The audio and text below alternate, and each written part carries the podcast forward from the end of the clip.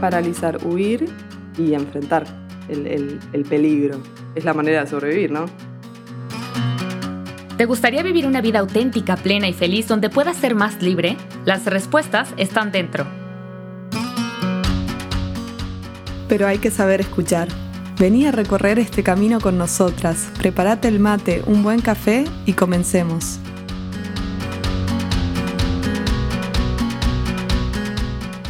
Hola, hola, ¿cómo están? Bienvenidos al podcast Más Libre. ¿Qué tal, Carla? ¿Cómo estás? Hola Loli, súper bien, ya ansiosa por empezar. ¿Tú también estás ansiosa por empezar? Muy ansiosa, ¿qué será? ¿Por qué tan ansiosa? No sé, la emoción del momento. Eh, estamos spoileando porque el capítulo, el episodio de hoy va a ser acerca de la ansiedad, que creo que es un tema que a todos nos toca más o menos de cerca. Creo que la palabra ansiedad debe ser la más googleada, la más buscada, la más escuchada en este tiempo. Sobre todo a raíz de la pandemia creo que se empezó a hablar mucho más. Así que bueno, en, otros episodios hablábamos de la depresión, de la tristeza, eh, que quizás son, la tristeza es una emoción ¿no? que nos lleva al pasado, eh, que nos acerca más a la nostalgia. Hoy como que vamos a ir con, pareciera la contracara, ¿no? No lo es, pero en un sentido sí, es la ansiedad que me saca para afuera, no me lleva para adentro. Me lleva al futuro, me, lleva hacia adelante. Y esto no siempre es necesariamente bueno, porque como los estamos poniendo como antagonistas, pareciera que hay una buena y una mala.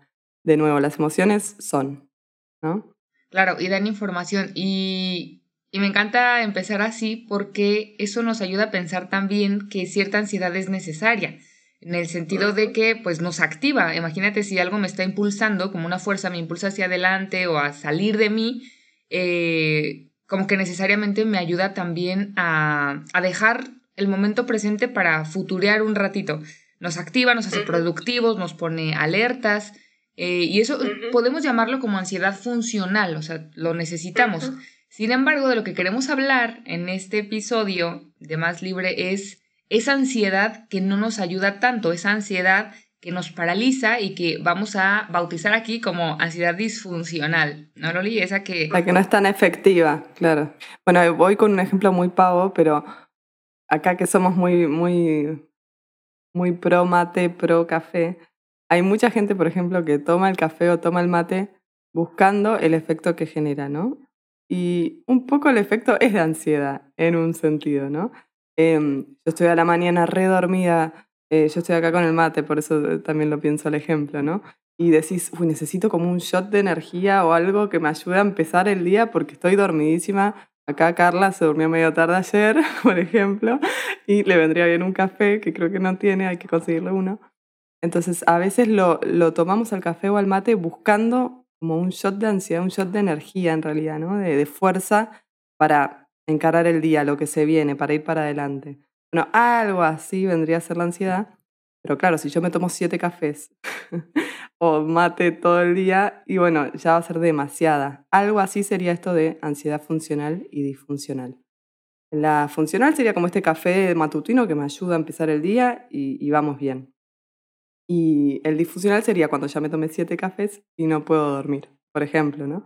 Eh, como que es tanta ansiedad que ya me hace perder el foco y dejar de ser efectivo. Claro, claro. Pero entonces es, es como una respuesta normal, o sea, podríamos decirlo que, que es una respuesta em, que es parte de, la, de las emociones no básicas, pero sí es parte de, de, de eso que necesitamos para llevar nuestras actividades del día a día. Exacto, es una respuesta normal y es importante para la supervivencia. Todas las emociones son adaptativas, nos ayudan a, a esto, la, eh, la continuidad de la especie, ¿no? Y en este caso, la ansiedad puntualmente está, o sea, fue pensada o fue eh, diseñada como para esos momentos en los que, no sé, eh, los primeros hombres estaban ahí, venía un tigre que los iba a comer, los iba a matar, y la ansiedad se despertaba para justamente poner en juego un montón de respuestas fisiológicas, mentales, conductuales, conductuales que sería de cosas, acciones que me lleva a hacer esa ansiedad para poder sobrevivir. Porque bueno, ¿qué hay que hacer cuando, este ejemplo lo dábamos, me acuerdo, en la primera temporada? Si viene un tsunami y yo me quedo pensando, la verdad, ¿qué sería lo mejor para hacer en este momento? ¿Debería correr? ¿Debería avisarle a mi familia? No, gritas y decís, corre y te vas. Bueno, algo así es esta ansiedad, que me ayuda a no perder tiempo valioso, porque mi vida está en juego, y que yo decida si voy a huir, si me voy a paralizar y me tiro al piso y me voy muerto, o si voy a atacar. Esas serían las tres opciones. ¿no? Eh, eh, tiene sentido porque es la manera de sobrevivir, ¿no? Paralizar, huir y... Paralizar, huir y enfrentar el, el, peligro. Perdón, lo tuve que pensar. E, en inglés es freeze, fight o flight, que sería como volar. Por eso ayuda como regla memotécnica. Exacto, e, es súper actual porque creo que nos hemos puesto en esa situación tarde o temprano. Eh, por ejemplo, cuando éramos pequeños, andábamos en bici y que pasaba por ahí una camioneta. Yo recuerdo que mi hermano era el que o le daba más rápido y de repente yo no, no sé en qué momento hasta sentía que las piernas no me respondían o sea, ese momento de tensión en el que la ansiedad hace su, función y, es tal vez también para ayudarte, ¿no? Como tú decías, adaptativa y, y para sobrevivir. Y justamente aquí lo delicado es que ya no estamos en ese contexto. O sea, ya no hay un mamut, ya no hay un tigre, ya no tenemos que estar haciendo fogatas para poder ahí calentarnos, o sea, ya no hay, de repente si nos vamos de, de camping y a mí que me gustan esas cosas, pues no... a mí también, ¿eh? Sí, o sea, no va más allá de que llegues toda llena de ronchas por los mosquitos o algún animal por ahí, pero, o sea, nuestro entorno de, oficinas, que los que estamos trabajando, o nuestro entorno de una casa tal vez que es más segura, que ya tienes las necesidades básicas y un poco más cubierto, no necesita una respuesta así de fuerte como la ansiedad para que te haga, eh, como tú decías, tirar al, al, resto del día que a lo mejor te da un café, ¿no? Entonces es como una reserva de energía que mantenemos ahí, pero que se nos sale de las manos porque no necesitamos para nuestro contexto del siglo XXI que estamos viviendo. Claro, o sea, es lo que, lo que te debe pasar cuando escuchas este ejemplo. ¿Yo qué tengo que ver con un tigre? O sea, ¿por qué? qué lejos que estoy de esa situación, o sea. Pero sigue siendo actual la ansiedad, no es que ya no la necesitemos, pero son otros los peligros, entre comillas, a los que nos enfrentamos. ¿no? Por ejemplo, pensábamos el ejemplo del examen. Eh, yo estoy por rendir un examen, oral peor, ¿viste? Así es la, regla. Si es oral, más miedo, eh, más ansiedad. Yo antes de rendirlo, eh, ya empiezo con dolor de panza, que quiero ir al baño, tengo un montón de síntomas fisiológicos incluso, que se asemejan a, ese, a esa ansiedad que sentiría si veo un tigre que se acerca a mí. ¿no? Pero es un examen, ¿no? O sea, mi vida no está en juego, pero lo que se despierta en mí es como si mi vida estuviera en juego.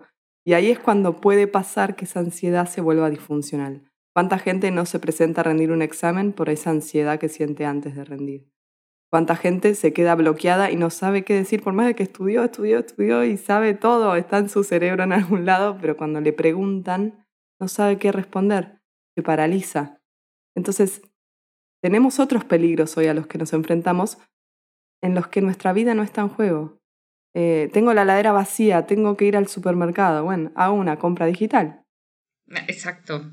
Y, eso es lo que vuelve disfuncional el tema de la ansiedad, que, eh, y ya lo habíamos hablado también en otro episodio, sí existen los trastornos de personalidad y sí existen las patologías, y por eso es que necesitamos tratarlas, porque cuando no manejamos bien todo este tema y este entorno, esta situación, eh, o, está como en modo desproporcionado es cuando vienen las fobias, por ejemplo, un trastorno de ansiedad generalizado, que son como cuestiones más técnicas, pero que, en el mundo clínico los diagnosticamos así porque existen, son reales y se viven con, mucho sufrimiento, me atrevo a decir, porque es, es todo el tiempo estar, eh, incluso a las personas, por ejemplo, que tienen algún trastorno de pánico o los famosos ataques de ansiedad que se volvieron, Loli, famosísimos en pandemia. No sé si tú llegaste a atender llamadas de, de, personas en crisis, digo, yo no, no me especializo en eso, pero de verdad se siente que la vida se te va. Sí, sí, sí. sí. Eh, o incluso esto, ¿no? El miedo a salir de casa, porque me da ansiedad estar en un lugar abierto, o al revés, ansiedad estar en un lugar cerrado, con mucha gente. Se escuchan muchísimo, muchísimos casos de esto. Eh, por eso es algo que nos mueve y nos toca a todos porque estamos en un mundo está repleto de ansiedad y no hay ningún tigre amenazando. Entonces parece, parece medio extraño, eh, lo que habría que trabajar siempre es eh, la cantidad, o sea, el, umbral que llega a la ansiedad, ¿no? Que, ¿no? que no pase a no permitirme continuar con mi vida. Cuando la ansiedad vos sentís que en tu vida vos estás escuchando esto y decís, la verdad que a mí la ansiedad no me permite vivir, no no me permite ir a la facultad, no me permite trabajar, no me permite verme con mis amigos. Eh, bueno, ahí es cuando sí es necesario consultar, porque te está impidiendo eh, seguir con tus valores, con tus metas. Eso como para que vos te quedes pensando en, bueno, capaz necesito ayuda, no, no tengo que acostumbrarme a vivir así, puedo estar mejor. Y esa es la buena noticia. Sabes que quisiera también decir algo rapidísimo ahí, que es, puede que a lo mejor, y aquí hay los niveles de ansiedad, puede que sí, sí sigas yendo a la escuela o sigas trabajando o sigas haciendo tus actividades, pero no disfrutes, que también es otra cosa. No, no alcanzas a conectar porque lo haces todo como en modo automático y estás alterado estresado sin saber necesariamente por qué. O sea, cuando llevas tu rutina normal, todo el tiempo hay tensión. Incluso cuando alguien deja de estar ansioso, dice, ni siquiera sabía que yo vivía en modo ansioso. Tal cual. Porque, como decíamos, ¿no? ¿Qué cosas serán las que nos hacen estar tan ansiosos naturalmente? Eh, y pensaba, ¿no? En esta hipercomunicación, hiperconexión, que por ahí terminamos sabiendo más de lo que necesitamos, ¿no? ¿Cuánto, cuánto nos, ¿Cuántas veces nos pasa en el plano médico que googleamos todo, viste? Me duele la uña, lo googleo y es como, puede ser cáncer de no sé qué. Em, o, no sé, estoy en, mi casa y veo cómo la gente la está pasando bien, tomándose una cerveza con amigos o yendo al parque. Eh, como que pareciera que mm, estamos demasiado comunicados. Antes por ahí cada uno estaban en, su familia, en su círculo y no se enteraba tanto que pasaba en Ucrania, por ejemplo. Em, y hoy estamos eh, muy, muy enterados de todo lo que pasa a nuestro alrededor. Y a la vez estamos muy solos por ahí, porque me entero todo eso desde el sillón, ¿no? No necesito ni siquiera moverme. Entonces es como un poco raro, ¿no? Porque estoy muy comunicado, pero a la vez estoy muy en mi individualidad. Y esto colabora, me parece, con la ansiedad. Sí, sí, sí, sí. Y fíjate además qué impotencia, o sea, ahorita que, que como vamos desmenuzando esto, la impotencia, yo me estoy dando cuenta que hay personas que la están pasando muy mal, por ejemplo, en una guerra o a través de Instagram, lo que sea. ¿Y qué puedo hacer, Loli? O sea, nosotros como creyentes, claro, hago una oración por esas personas, pero la, la sensación que me queda, incluso a nivel como de empatizar, es de una profunda... Eh, Impotencia. Impotencia, o sea, ¿qué, hago? ¿Qué, ¿Qué más hago? Entonces, a veces, inconscientemente, como también en este afán de empatizar o de conectar con ese dolor ajeno, lo único que puedo hacer es alterar mi propio estado. Claro, todo esto, ya puesto en palabras, es como demasiado complejo tal vez, pero lo hacemos eh, inconscientemente. Entonces, la ansiedad puede ser también esa forma en la que nosotros queremos responder a las necesidades que están pasando en nuestro entorno, porque no nos queda de otra. Tal cual, tal cual. Y Incluso es como que uno quisiera saber menos a veces. En la pandemia, ¿cuántos aconsejaban no lean las noticias, no escuchen el noticiero? No hace falta saber todo lo que está sucediendo porque no te ayuda. Concentrate en cuidarte, en cuidar tu salud mental. Bueno, eso aplica hoy en día también porque hay mucho, o sea, vos prendes el noticiero y está todo el día, si querés puedes estar todo el día escuchando noticias de cosas que, como dice Carla, no, no hay nada que hacer por ahí. No está en mis manos cambiar demasiado. Y con respecto al bullying, las redes sociales también hacen mucho, mucho daño, ¿no? Porque por ahí antes se juntaban sin voz, pero bueno, no, no es que lo estabas viendo en vivo y en directo lo bien que la estaban pasando. Em, entonces es como que cambió mucho el mundo muy rápido y, bueno, estas, estas emociones adaptativas como que, bueno, les lleva tiempo a avanzar y evolucionar a algo que nos funcione mejor. Hoy la ansiedad nos queda grande Sí, y empezaremos con el nivel de los pensamientos. Obviamente, eh, cuando hablábamos de los pensamientos van más rápido de lo que nosotros quisiéramos que fueran, pues esto nos bombardea y nos hace sentir eh, esa, como esa sensación de que no podemos abarcar todo lo que quisiéramos, de estar como al 100 en nuestra cabeza y que quisiéramos pausarla en algún momento, pero a veces esos pensamientos nos pueden provocar ansiedad sin que seamos tan conscientes de ello. Un pensamiento y, em, por ejemplo, al examen que decía Loli que voy a presentar y yo estoy diciéndome no voy a poder porque todos mis hermanos que han pasado por este profe dicen que es súper complicado o dicen que los exámenes de este maestro es el peor del mundo y si me equivoco, eh, esto es peligroso. Esos pensamientos generan en nosotros esa sensación de ansiedad. Entonces se puede distinguir del miedo porque hay como líneas delgaditas, ¿no? ¿Cómo sé que esto es ansiedad o cómo sé que esto es miedo? Bueno, por la presencia de, incertidumbre, o sea, em, claro, el miedo me da incertidumbre y digo, me puede ayudar como para prevenir, por ejemplo, no cruzar demasiado rápido la calle cuando estoy a punto de ir de, de un lugar a otro, ¿no? De una acera a otra. Y entonces el miedo como que me previene. Pero la ansiedad tiene que ver más con hacer más grande el, el peligro, que a lo mejor sí puede haber cierto riesgo, cierto peligro. Regresando al ejemplo del examen, bueno, sí, tal vez es que me pueden reprobar si no pasó esto, pero, pero no tiene que ver con nuestra supervivencia, o sea, no pasa nada, tal vez a lo mejor tus papás te regañen por esa nota que saques o tú te sientas muy mal porque te esforzaste, pero, pero no atenta directamente contra tu vida, pues, o sea, es algo complicado, pero pero en realidad es un estado que va más allá, que es más grande de lo que objetivamente está pasando. Sí, y el punto está en eso, que es subjetiva la incertidumbre. O sea, yo interpreto que esa incertidumbre, que esa situación es incierta. A mí me genera ansiedad esta situación, pero no a todos la misma. El miedo, quizás al ser una emoción primaria, es un poco más general. O sea, a todos nos dan miedo por ahí las mismas situaciones. Pero un examen oral hay gente que lo rinde sin problema, no es que no va a tener un poco de ansiedad, pero no va a llegar a esos niveles tan altos. Y otro pensamiento que, que predomina mucho acá es la sobregeneralización, ¿no? Esto que decía Carla, o sea, porque a mi hermano le pasó, a mí me va a pasar, porque tal persona tuvo un problema eh, manejando, yo voy a chocar. Eh, y eso también acelera e incrementa la emoción ansiedad. Sí, otro puede ser a nivel de las emociones, eh, la emoción de, de, miedo, la emoción de... Em, sí, como de, de, no sentir que tienes el control de todo, que, que, tiene, está muy relacionado con los pensamientos, pero me hace sentir... Em, es incómodo, o sea, eso es una... A nivel emocional es incómodo porque nuestro mundo afectivo, que es como tan de arriba abajo, o sea, fluctúa mucho, eh, mi cuerpo va expresando y esto también tiene que ver con, el cuerpo a nivel fisiológico, va expresando algunas mm, manifestaciones que me dicen que, que algo no está bien, o sea, que no estoy como en el momento presente. Entonces, esa sensación de que las cosas no van bien también afectan a nivel fisiológico, o sea, mi sistema cardiovascular se altera, entonces tenemos taquicardias, aquí puedes empezar a hacer como tu checklist eh, recordemos que esto no va a sustituir o suplir algún proceso psicoterapéutico, pero que te ayude como a ser consciente que, qué características puedes tener de una persona ansiosa, ¿no?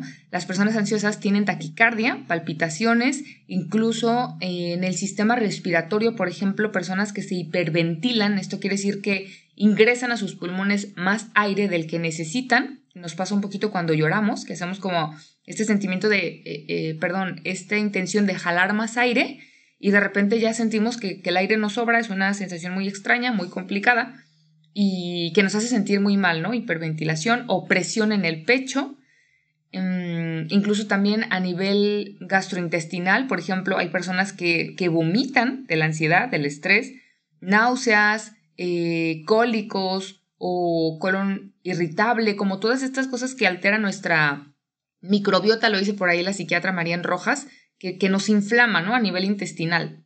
Exacto. Después, en el sistema urinario, ¿cuánta gente va a hacer pis por si acaso? O no, no lo escuchaste nunca.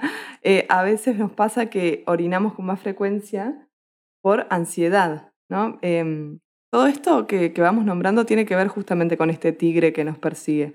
Eh, no estaría bueno que yo corra con la vejiga llena, ¿no? Entonces, ¿cuánta gente se hace pis eh, en una situación de estrés, de miedo, ¿no? Se, escucha mucho por ahí más en los chicos, pero si el miedo es tal, pasa, eh, porque todo es para ayudarnos a sobrevivir y que nada nos impida perder eficiencia. Después, eh, a nivel músculos, es muy común el bruxismo hoy en día, no sé si hay alguien que no bruxe, tiene que ver también con la ansiedad. Sí, que es esta sensación como de, de apretar demasiado los dientes y que incluso movemos, o sea, movemos algunas piezas dentales del estrés. Hay rechinar de dientes, como dice la Biblia a veces. ¿No? Tal cual. Y después, contractura a nivel eh, hombros, cuello, también es muy común hoy en día. Eso también tiene que ver con la ansiedad, es como mi cuerpo se tensa frente a esa emoción. O la voz temblorosa, como hay como nervios, entonces tiembla la voz o incluso me quedo sin voz. No sé si te conoces a alguien que le pase que cuando está nervioso, pasando por algo emocionalmente intenso, se queda sin voz. Sabes que los que somos amantes del teatro musical, cantar y todo esto, eh, nuestro peor enemigo es el estrés y la ansiedad porque es que la voz se te acaba. O sea, puedes tener todas las técnicas, pero no hay voz, no hay manera de que te salga. Eh, y tiene que ver con este nivel de, de estrés y de ansiedad. Entonces, siguiendo un poquito también con estos Mm, como síntomas o, signos, eh, ya a nivel, por ejemplo, de, pareja, algún matrimonio, está comprobado que hay disminución de la libido, o sea, mujeres o hombres que, ya no quieren estar con su pareja, que se sienten ansiosos, que están cansados, eh, todo este tema de, eh, de, las enfermedades en la sexualidad, en el ámbito de la sexualidad, y, y que es triste también porque me impide conectar con la persona que amo, eso en el ámbito sexual, pero no nada más en el ámbito sexual, también con mis amigos, con mis papás. Entonces hay como, como mucha represión porque estoy todo el tiempo como en, en tensión. Hay sudoración, a veces todos conocemos personas que o que le sudan las manos, o yo tenía por ahí varias personitas que conocía que le sudaban los pies, pero a un nivel que, que tenían que irse a, a, poner algunas toallitas en la planta de los pies. Exacto, porque de verdad, o sea, hasta se resbalaba, ¿no? Si traían por ahí sandalias. Eh, no sé, dolores de cabeza, la pupila, esto es bien impresionante, como tú decías, parece que nos vamos a defender del tigre, entonces nuestra pupila se ha comprobado que se hace más grande como para ver todos los peligros que pudieran venir o visión borrosa también. Y por último, a nivel cerebral también, que creo que esto es el que, más nos, eh, pues, no sé, hemos, hemos profundizado en más libre, que es anticiparnos a los peligros que pudiéramos tener, Em, tenemos menor atención y concentración. Aquí está comprobado. Cuando alguien tiene ansiedad, eh, se equivoca más, se le olvidan las cosas y, todos hemos tenido eh, alguna situación así. Porque imagínate que es como estar hiperalerta. Estás atento a todo, entonces el que mucho abarca, poco aprieta. Al final no estás focalizando en nada. Exacto. Entonces, bueno, al final esa es, esa es la ansiedad disfuncional. Creo que, no sé, intentamos que, que poder transmitirte toda esta situación que es más común de lo que nos gustaría y que nos impide, nos impide disfrutar, nos impide vivir la vida que nos está tocando vivir y, eso nos hace como estar en un estado al que no, no pertenece nuestra, nuestra vida actualmente, ¿no? Puedes estar en el colegio, puedes estar trabajando, puedes estar en tu casa y estar siempre con una sensación de que, de que vas como sobrado, pero no en el buen sentido, sino que no sabes cómo contener toda esa emoción. Claro, o sea, a modo de conclusión, la ansiedad funcional sería esa que me ayuda a prepararme para enfrentar el peligro y que, y que yo pueda enfrentarlo de, de, una manera más efectiva, que lo pueda enfrentar estando listo. Cuando es disfuncional es porque ya es demasiada ansiedad y al revés de prepararme mejor, me preparo peor. Estoy lista para que todo salga mal, eh, estos síntomas fisiológicos ya me empiezan a impedir enfrentarme a la situación temida. Eh, así que, de nuevo, el problema no es la ansiedad y todas estas manifestaciones que mencionábamos, sino frente a qué situaciones se presenta y si tiene sentido, como hablábamos con la depresión, que me impacte de esta forma o si es un poco exagerado, no me gusta porque suena medio invalidante, pero si es un poco demasiado. Así que vamos con la parte final que, que nos encanta, de la cita bíblica para, para este tema que nos ilustra, en este caso, San Pablo. Sí, bueno, es de Filipenses, del capítulo 4, versículos de 6 a 7. No se inquieten por nada, más bien en toda ocasión, con oración y ruego, presenten sus peticiones a Dios y denle gracias, y la paz de Dios, que sobrepasa todo entendimiento, cuidará sus corazones y sus pensamientos en Cristo Jesús. Sí, la verdad es que súper profunda, pero, pero me encanta cómo cómo nos invita a vivir el momento presente, o sea, y no se inquieten por nada, no nos lo está diciendo el mejor coach del mundo, nos está diciendo quien nos creó, o sea, el que nos conoce, el que ya el que sabe, el que te sabe cuáles son tus preocupaciones, pero no se inquieten por nada. Creo que eso nos puede ayudar a descansar y también a, a, volvernos como más eh, dependientes de Él. Exacto, sí. Y, y, esto de la paz de Dios, que no viene de la calma de, bueno, entonces no rindo ningún examen y soy feliz, sino que viene de esta certeza de que estamos en manos de Dios. La ansiedad tiene tanto que ver con el control que la confianza, trabajar en la fe y la confianza nos ayuda un montón. Por eso como propuesta para, para esta semana, antes de que salga un próximo episodio, es que puedas, frente a la ansiedad, cuando vos registres que estás atravesando una situación de ansiedad, que te genera ansiedad, puedas rezar el rosario. No hay nada mejor para bajar la ansiedad que el rosario. ¿No te pasa que tenés por ahí fiaca empezar a rezarlo, pero después de rezarlo sentís una paz y una tranquilidad porque justamente entramos en ese estado contemplativo, de meditamos y, podemos como bajar la ansiedad. Y otro camino muy efectivo para bajar la ansiedad es salir a caminar.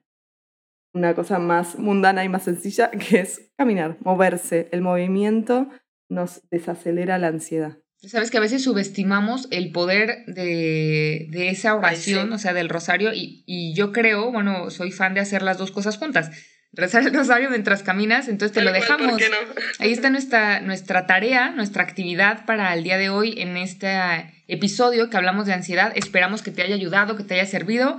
Eh, recuerda seguirnos en redes sociales, recuerda estar pendiente de nuestro próximo episodio y también que te haya ayudado, ¿no? Al final se trata de buscar nuestra libertad interior, no como la libertad que nos proponen por allá eh, el mundo y otras visiones psicológica, sino como nos la da Dios a través de estas estrategias de psicología. Entonces, pues a ser más libres, a detectar nuestra ansiedad y a no dejar que nos paralice el día a día, ¿no, Loli? Tal cual. Un placer, eh, Carla, y vamos a trabajar en esto. Cuanto más nos conocemos, más podemos crecer en libertad.